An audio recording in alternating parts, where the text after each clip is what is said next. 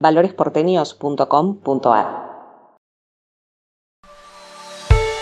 Continuando con nuestro ciclo El color de las palabras, hoy contamos con la presencia de Ana María Claps, que es abogada y comunera de la Comuna 9, que es en realidad lo que hoy efectivamente nos convoca. ¿Cómo estás, Ana? Hola Mariano, ¿qué tal? ¿Cómo te va? Muy bien, todo bien. Contame, vos sos comunera desde el año 2019.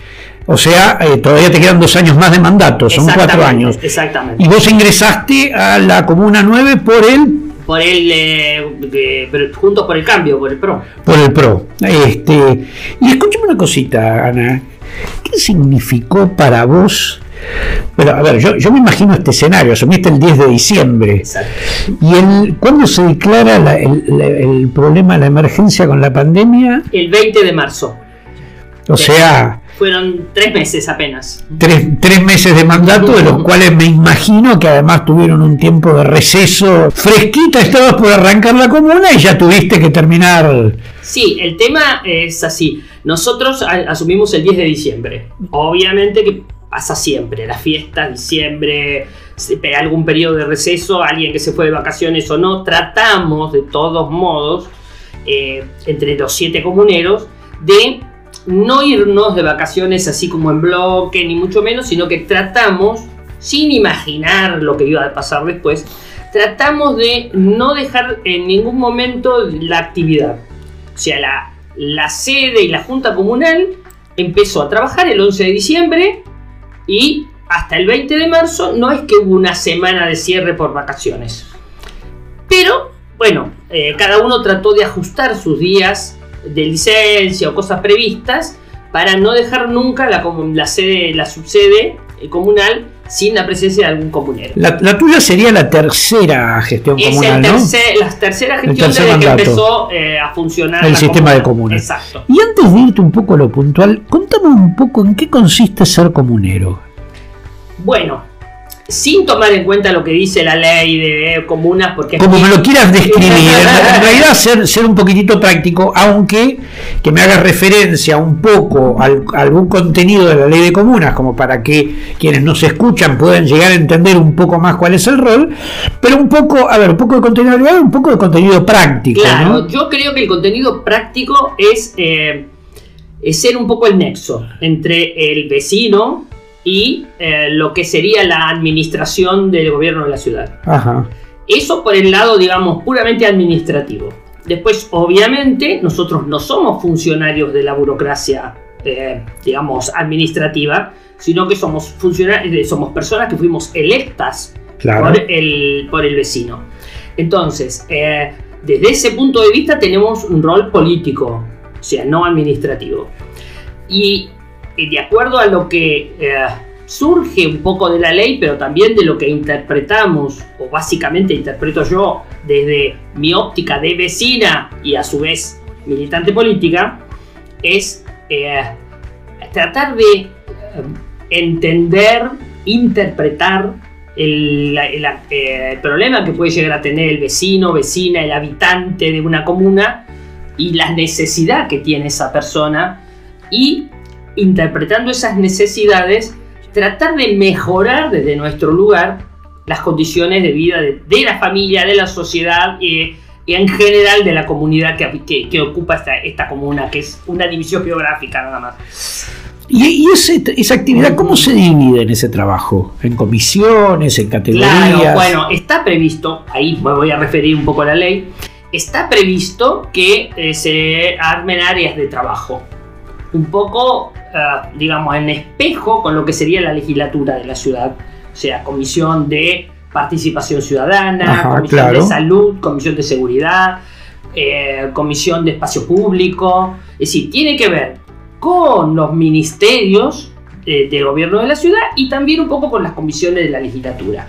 O sea, porque teóricamente este debería ser de alguna manera nuestro rol, ser como un digamos, articulador entre el vecino, la comunidad de la comuna y eh, los poderes, tanto el ejecutivo como el legislativo de la ciudad. Efectivamente, en este concepto, ¿vos tomaste alguna comisión? Sí, sí, sí. Yo integro la comisión de participación vecinal. Ajá Eh, la de seguridad. Bueno, porque te conozco. bueno, vamos a aclarar también que Ana María Clapp se desempeñó durante muchos años en la subsecretaría y en la Dirección General de Prevención del Delito. Este, por lo tanto, era muy obvio que recalaras ahí. Sí, nadie dudó que yo tenía que estar ahí. Bueno, también estoy en la de eh, salud.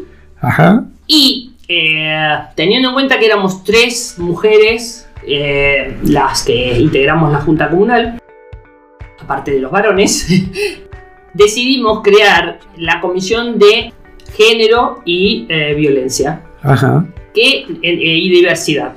Que entendimos que en, en su momento coincidimos las tres comuneras en eso, sin diferenciar bloques, coincidimos en que era una necesidad porque eh, es obvio y es conocido por todos que el problema de la violencia de género y de la diversidad y de los derechos, de, la, de respeto de los derechos de la diversidad, es como el tema de todos los días hoy por hoy, ¿no? Entonces le dimos este, un nombre a ese trabajo y en realidad fue la comisión que más trabajó en esos tres meses que estuvimos este, activos al 100%. En los tres primeros meses. Bueno, todavía no me quiero anticipar, pero te voy a preguntar algo sobre los después de esos tres primeros meses, porque también fue muy determinante de muchas situaciones de violencia que se vivieron posteriormente. Ahora bien, eh, lo, que bueno, obviamente, si bien vos, conocés mucho el barrio, porque hace, hace, muchos años que sos una militante del, de la comuna, ¿es así? Además de haber nacido en el barrio, ah, claro. siempre me interesé por los temas de la, de, la comunidad barrial, digamos. Bueno, pero lo, que podemos decir es, del sistema comunal conocías, del sistema barrial conocías, pero de pronto un día de marzo del 2020, recién me imagino que estaban terminando de organizarse, de dividir las comunas, y de pronto se cierra totalmente, eh, ¿cómo se llama? Se cierra el país, se cierra el mundo de algún modo. ¿Cómo lo vivieron ustedes? No, no te lo planteo en términos individuales, sino en términos de comuna. Me imagino que hablaron por teléfono. El Zoom fue una cosa que empezamos a utilizar todos un ratito después. No fue una cosa, no fue una cosa inmediata. Eh, ¿Qué es lo primero que se imaginaron? ¿Fueron convocados? Este, ¿Qué ocurrió en ese momento? Bueno, los primeros días fueron de gran sorpresa y casi yo diría incertidumbre. Porque nosotros salimos un jueves de una reunión de junta y el viernes se cerró la puerta de la comuna, ya no podíamos entrar. Claro. Entonces, a partir de ahí fue una situación de, de, incredulidad y de, como dije antes, de incertidumbre porque no sabíamos muy bien a partir de ese momento cómo nos íbamos a poder mover. Obviamente que en los primeros, no sé, yo diría 10 días lo único que se hizo fue llamarnos por teléfono, saber qué íbamos a hacer, cómo nos íbamos a parar, qué rol íbamos a cumplir, en qué podíamos ayudar, qué tipo de información podíamos recabar. O sea, fue eh, investigación pura, digamos, ¿no? Y después, bueno, nos empezamos a organizar. Por un lado, sí, las reuniones, obviamente nunca fueron presenciales, claro. todas fueron por el sistema virtual.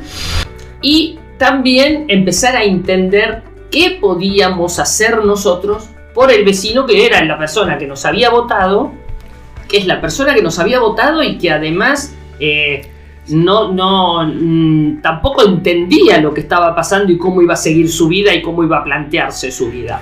Exactamente. Entonces, si bien en los primeros tiempos no se producían los contagios que hubo después, más entrado el invierno, en los primeros tiempos lo primero que pasaba era que había gente con trámites pendientes, por ejemplo, que se estaban haciendo en las distintas dependencias, en los distintos escritorios, llamémosle, de la, de la comuna, que todo había quedado en suspenso, como, como, como paralizado.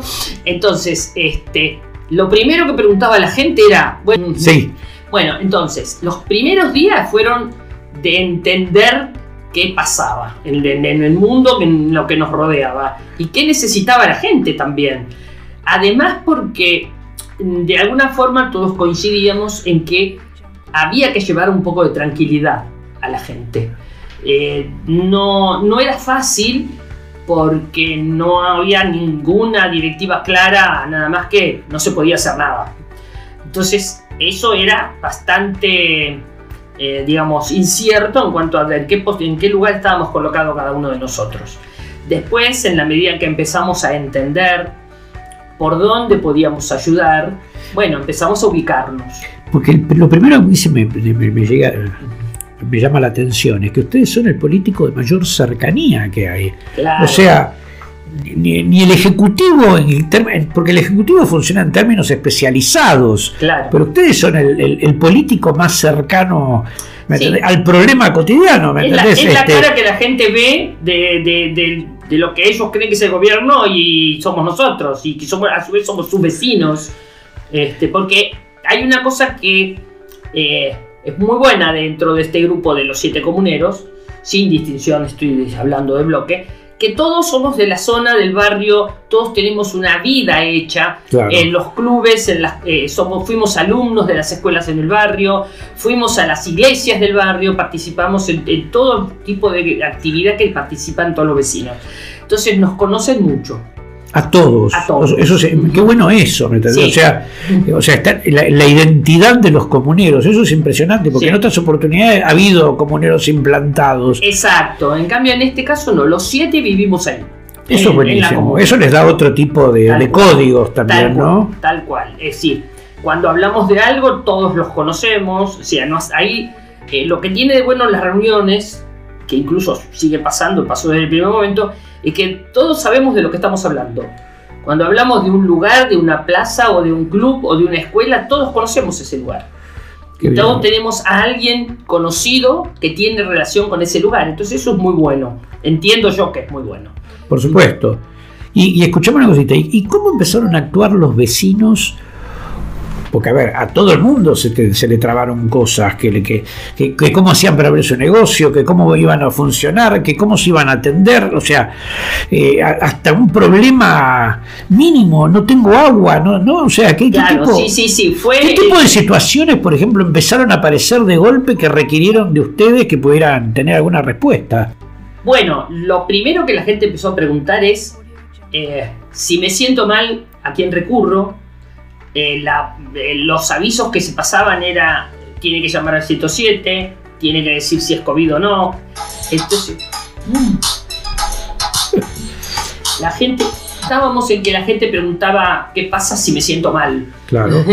bueno, entonces eh, nosotros empezamos a tratar de articular esa, es, de ser intermediarios en eso también. es decir, tratar de generar un puente con eh, las eh, autoridades tanto de los hospitales como de la Secretaría de Salud, tratar de ayudar em, en eso. Es decir, porque no era fácil para nadie, todo el mundo empezó a, pensar que estaba contagiado, todo el mundo empezó a pensar que tenía síntomas, y, fue, los primeros meses pasaron esas cosas. Después surgió un plan de atención a la gente, eh, es decir, eh, empezamos a articular con el Ministerio de Salud de la ciudad. Eh, teníamos, eh, en listados de personas que aparecían con síntomas, que habían dado positivo, y empezamos a comunicarnos con estas personas en forma telefónica, cada uno desde su casa, y empezamos a contener de alguna manera a esta gente que no entendía muy bien cómo iba a ser su vida, cómo podía seguir su vida y empezamos a hacer eso, a contenerlos, a llamarlos, a ofrecerles eh, asistencia. Eh, había gente que tenía eh, chicos muy chicos que no podía salir de su casa, se le empezó a ofrecer una ayuda incluso para comprar alimentos, para acercarse. O sea, fue, digamos, un trabajo más de contención social que el, específicamente del comunero. ¿Cómo fue el proceso eh, de, vinculación entre la comuna y el gobierno de la ciudad? ¿Por qué? Porque el gobierno de la ciudad primero replegó a su gente que se quedó metida en la casa. O sea, hay cosas que no funcionaban como funcionaban habitualmente. Y de pronto, a ver, ¿el comunero fue considerado, eh, como se llama, empleado esencial? Sí, o sea, tenían permiso, en todo el tiempo tuvieron permiso de circulación. En el momento que se implementó el sistema de permisos, lo tuvimos. Bueno, entonces me imagino que el comunero pudo empezar a recorrer el barrio y a recoger situaciones. ¿Cómo estaba funcionando el Ejecutivo o cómo se empezó a organizar el Ejecutivo para dar respuesta? ¿no? Porque al principio la respuesta me imagino que fue nula. El primer mes prácticamente no existió, o sea, estábamos como si hubiera caído una bomba neutrónica, todo paralizado. Después sí, sí, porque incluso empezaron todas las actividades de, eh, del programa Detectar, que era recorrer las casas, este, ver la gente que eh, eh, llamaba por teléfono para que la fueran a isopar, y todo ese tipo de cosas, nosotros colaboramos en eso. Ajá. Eh, se armó todo un dispositivo en cada comuna este, y nosotros sin ser, eh, digamos, sin tomar la posición ni de un técnico, ni de un, este, médico, ni de un enfermero, hacíamos este, de ayudantes de lo que podíamos y cuando los vecinos nos llamaban o nos avisaban que había alguna familia que se veía en situación de posible contagio, entonces pasábamos la información y desde la comuna centralizaban y junto con el ministerio se hacía eh, la visita a la casa. O Ajá. sea, se trabajó en eso también. Y Y justamente en el primer tiempo estuvo el tema un poco mezclado con la prevención del dengue. En el primer tenés momento- razón, y encima la Comuna 9 fue una muy expuesta, ¿no? Junto con la 8. Exacto, en el primer momento hubo ese tema de eh, acciones de prevención de dengue. Y eso como ya estaba articulado desde el año anterior, ya venía más o menos eh, con un procedimiento conocido. Lo que nosotros hacíamos era otra vez escuchar el, el llamado del vecino que nos pedía que le diéramos una mano con eso y eh, tratábamos a través de eh, la estructura que tiene armada la comuna como eh, administrativa, en la que nosotros no participamos. Claro. este, Porque re- recordemos que eso depende de la UAC. el agua. Y la UAC depende del Poder Ejecutivo de la ciudad. Exactamente. La UAC es como el área puramente administrativa de la comuna.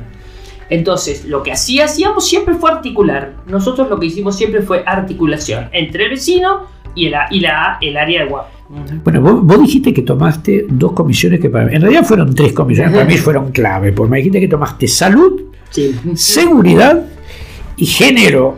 Sí. Este, prácticamente las tres más vinculadas a la pandemia que hubo. Después, te- después puede pensar la parte económica, pero las que son directas. ¿Cómo fue este proceso? O sea, el de salud me lo imagino porque es lo que me venís contando. Pero ¿cómo funcionó la seguridad en esa época? ¿Hubo problemas? Eh, la verdad que había menos. Ajá. había menos. Eh, de todos modos, bueno, nosotros tuvimos nuestra experiencia, como vos dijiste antes, en el Ministerio de Seguridad y eh, el tema de foros de seguridad y todo eso se siguió haciendo por sistema virtual. A través de, a través de Zoom los foros. Los foros y las comisarías, las reuniones de comisarías cercanas, después de un tiempo, unos meses, también se implementaron. Ah, contame un poco eso. ¿Y cómo funcionó el tema de, de comisaría cercana? sigue, funcionando, sigue funcionando así. La comuna se convoca a las reuniones, el presidente de comuna instala, digamos, su despacho con el, el comisario de la, de la comisaría comunal y los comisarios de las comisarías vecinales desde su sede también participan del Zoom. Ah, o sea, cada uno en su lugar. Claro, en la, en la sede comunal está el presidente de comuna, el representante del ministerio y el comisario comunal. La verdad que ese método tampoco está nada mal, ¿no? No, no, lo que pasa, claro, no todos los vecinos saben utilizar No, claro. mucho el sistema. Con todo debo reconocer, y acá doy un aplauso a las personas mayores, porque han hecho cualquier cosa por estar, participar y entender cómo funciona el sistema. No es fácil, entiendo, entiendo que muchos deben de haber recurrido a sus hijos y nietos, Claro. pero mm, realmente admiro la vocación que tienen por este, participar, aprender y entender cómo funciona el sistema virtual y es muy, muy, es muy lindo verlos. Mira, vos, vos, viste- vos- vos- vos los has visto, has visto participando, entonces, Estamos algo. una vez por mes, como siempre, una vez por el primer jueves de cada mes, las comisarías cercanas se reúnen por Zoom. La gente participa. Mirá, mirá qué bien eso. Sí. Y, y escuchame, también me dijiste los FOSEP. Los Aclaremos FOSEP. que son los FOSEP, los foros de seguridad Los de pública. seguridad que ahora son cada tres meses, Ajá. no se hace este, más que cada tres meses las reuniones, pero hay otro tipo de cosas que, digamos, dentro del ámbito FOSEP funcionan tipo talleres también de género, también el talleres de ciberdelito, se han implementado distintos talleres que no son el FOSEP propiamente dicho, pero que son mm, lugares de información también para el vecino. ¿no? Ah, muy bien, o sea, y, y esto de alcance comunal. Sí, sí. O sea, claro, justamente con todo lo que está ocurriendo, porque Exacto. también aparecieron muchas muchas variantes Claro. este, del delito a través del esquema informático, ¿no? Lo que más fuerte hubo fue la violación de claves de seguridad cual, para cual. bancos. Justamente muy fuerte estuvo el ciberdelito. En Sí, este sí, tema. tal cual. eh, yo creo que eso es lo que es más complicado para la gente mayor. Porque el problema de ir de no poder ir personalmente al banco, a hacer su, su trámite habitual, de cobrar la jubilación o pagar sus impuestos, a la persona mayor le complicó. Claro, y se pasa. le hace creíble. Y me llamaron del banco y debe ser. Claro. Claro, o sea, te, te habilitaron. Yo te digo que van a quedar. Ahora hace poco los bancos este, fueron prohibidos hacer este tipo de entrega Sí. de préstamos sin tomar, pero mientras tanto hubo seis, seis meses Claro. donde cayó mucha gente en la trampa esta de tomar pre- eh, préstamos a través de su clave. Sí, eso fue un tema serio y bueno, ahora es como que cada vez se está intensificando más el tratar de difundir eh, los problemas que surgen y las medidas de prevención. Yo entiendo que a las personas mayores les cuesta. Muchos de ellos, después que terminan la reunión de comisarías o de FOSEP, nos llaman. Por lo menos en lo personal a mí me llaman mucho porque ya me conocían también. Claro, el, el comunero hace también de gestor de seguridad también, ¿no? Exactamente. En ese sentido, la gente se- me recuerda bastante de mi, de mi paso por seguridad y me Claro. llaman. Y me llaman. ¿Vos, vos fuiste la jefa de los eh, agentes de prevención? No. No, yo estaba en la gerencia de, eh, de relaciones más con la comunidad. O sea, nosotros estábamos primero con el tema foro seguridad. Exactamente. Fui la ¿Fuiste coordinadora. ¿La, la coordinadora o fuiste la gerente? No, la gerente fui después. Cuando empezamos con el diagrama de, de- de determinado sendero, Ah, la relación y la interrelación entre eh, la oficina y los colegios, Yo los, para que me cuentes. los grupos de padres. Yo para que me cuentes, porque quiero que vos Sí, me me cuentes. cuenta. no lo quiero contar yo, No, quiero que lo digas En, vos. en aquel momento funcionamos mucho como, también como eh, articuladores. ¿no Por es eso. Y esto es, a ver, es una, eso- ha, ha sido el, el vínculo tuyo de la seguridad y la gente ha sido clave en tu, en, en gran parte de tu vida. ¿me Sí, la verdad es que siempre, Eh, siempre tuve, eh, que desde que empezó la participación eh, vecinal en temas de seguridad con respecto al gobierno de la ciudad, estuve trabajando junto con los vecinos. Contame eso, porque eso hace muchos años. ¿Cómo Y fue? sí, eso fue, y creo que el jefe de gobierno era Ibarra en aquel momento. Mirá, sí, sí. Sí, sí, se armaron este, grupos a partir de lo que en aquel momento eran los CGP. Se convocó a, la- a los vecinos a participar en lo que se tenía que haber sido el Consejo de Seguridad de la Ciudad, que la realidad como tal no funcionó, pero sí nosotros desde los barrios, desde las, que ahora son las comunas, pero en aquel momento eran los barrios, eh, trabajábamos con los vecinos, nos llegamos a unir con todos los representantes, o sea, se elegían representantes, yo fui electa representante Ajá. del CGP este, al, al grupo eh, de la ciudad, que éramos todos los representantes de todos los, los CGP. Ahí fui electa también representante de la zona sur de la ciudad, o sea, dividiendo la ciudad por el eje Rivadavia en norte y sur. Claro. Yo fui elegida como representante por la zona sur. Y como tal, por eso recuerdo que el jefe de gobierno era Ibarra, tuve una designación por el jefe de gobierno como representante de zona sur que supuestamente tenía que haber intervenido en lo que iba a ser el Consejo de Seguridad de la ciudad que nunca se reunió. Estamos hablando de hace más de 20 años. Sí. porque Ibarra de- de- dejó su gobierno en el 2004, 2005, así Sí. que imag- que ve- 20 años más o menos todo esto. Mucho tiempo para dedicarse a la seguridad. Esto es una entrevista con trampa, porque yo conozco parte de tu historia. También te conozco en algunas batallas, como la del mercado de Hacienda. Además. Este, fuiste además, este, vos fuiste la presidenta de la República de Matadero, ¿no? Claro, que era una entidad de, de- sin fines de lucro que de alguna manera representaba es como el sentir del barrio Matadero, o sea, el origen, el, el- el- el- la idiosincrasia del barrio Matadero, ¿no? Por eso cuando yo a veces estoy hablando en la comuna y es como que me cuesta decir la comuna y no digo, digo mataderos en general. claro, por supuesto. Tengo una gran identificación ahí. Y además mataderos, por más que yo los veo bien vinculados los barrios en esa comuna, pero a mataderos tiene una identidad muy propia. Si vos hablas de un barrio gauchesco, es matadero, no, no cabe duda y tiene, tiene esa identidad propia. Sí, además como que es decir, no hace falta presentarlo como que tiene eh, la custodia de la identidad eh, del barrio, de la tradición, del tango, eh, un poco el folclore a través del tema feria y, arrieros y gauchos y demás, ¿no? Pero el tango, por ejemplo, es algo muy, muy identificado con Matadero. Bueno, y como se nos está quedando yendo el tiempo, y a, ver, y a mí lo que me interesa es no solamente hablar de una persona que ejerce como comunera, sino que principalmente es un vínculo político en la Comuna 9, te voy a preguntar una última cosa. ¿Qué es la Basilicata y qué sos o has sido de la Basilicata?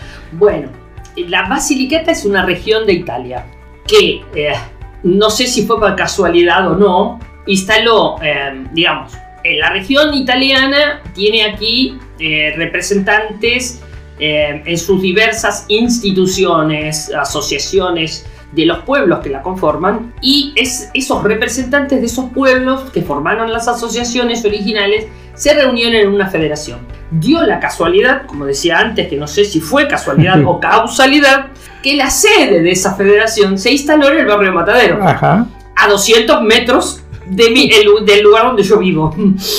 Y bueno, eso también me dio una identidad y me dio a mí una identidad para con la gente que tiene que ver con haber acercado la cultura italiana a Mataderos. Y bueno, yo llegué a ser vicepresidente de esa federación y eh, también como representante de la región, en, este, actué en muchas oportunidades como articulador entre la ciudad de Buenos Aires y la región hemos llegado a conformar, a, firmar un protocolo de, colaboración entre la ciudad de Buenos Aires y la región y hemos tenido incluso intervención de los legisladores, de nuestro amigo Martín Borrell y de nuestro amigo Cristian Ritondo, cuando la región decidió donar un busto de Horacio, el poeta romano. De Quinto Horacio Flaco, mira cómo lo recuerdo. Exacto. que se lo donó a la ciudad de Buenos Aires en ocasión del bicentenario, la revolución, y coincidía con los 150 años de la unidad italiana. Entonces la región quiso estar presente y así es como yo desde ese lugar de la federación involucré a nuestros amigos este, para que nos eh, ayudaran a, presentar el proyecto y a llevarlo adelante. Bueno, muy interesante toda esta charla. En realidad también es un momento de recordar cosas, de vivirlas yo también fui comunero, que fue por poco tiempo. Vos verdaderamente lo has ejercido en el momento más crítico de nuestra historia. Pero lo que importaba de hablar de esta nota no era simplemente hablar, no era hablar de qué eran las comunas, no era una cuestión formal, era demostrar cómo un comunero es un activista de la, de la, de la vida social de un, de un barrio y de una comuna, y que esa riqueza a veces que tiene cada uno de estos militantes de las comunas, muchas veces es subyacente y es necesario darla a conocer. Por eso en Ana María Claps no está solamente una comunera presente, está, un bagaje de experiencias vinculada a la, seguridad, vinculada al, al, mero hecho justamente local de los italianos y vinculada a una militancia política vinculada también al PRO y al radicalismo. Entonces, es historia lo que lleva un comunero encima y lo que permite hacer la contención social de la gente. Muchas gracias, Sara, por haber participado con nosotros. Me encantó. Y bueno, eso, muchas gracias por todo. la que agradece soy yo esta oportunidad. Me gustó mucho esta experiencia de ser reporteada por un amigo, un compañero de trabajo. Muchas gracias y bueno, saludo a los vecinos y a los que están escuchando. Mucho gusto de haber participado. Muchas gracias. Si querés comunicarte con nosotros, lo podés hacer a través de valoresporteños con ni.gmail.com. Nuestras redes, Valores Porteños en Facebook, arroba Valores Porteños en Instagram y en nuestra web valoresporteños.com.ar.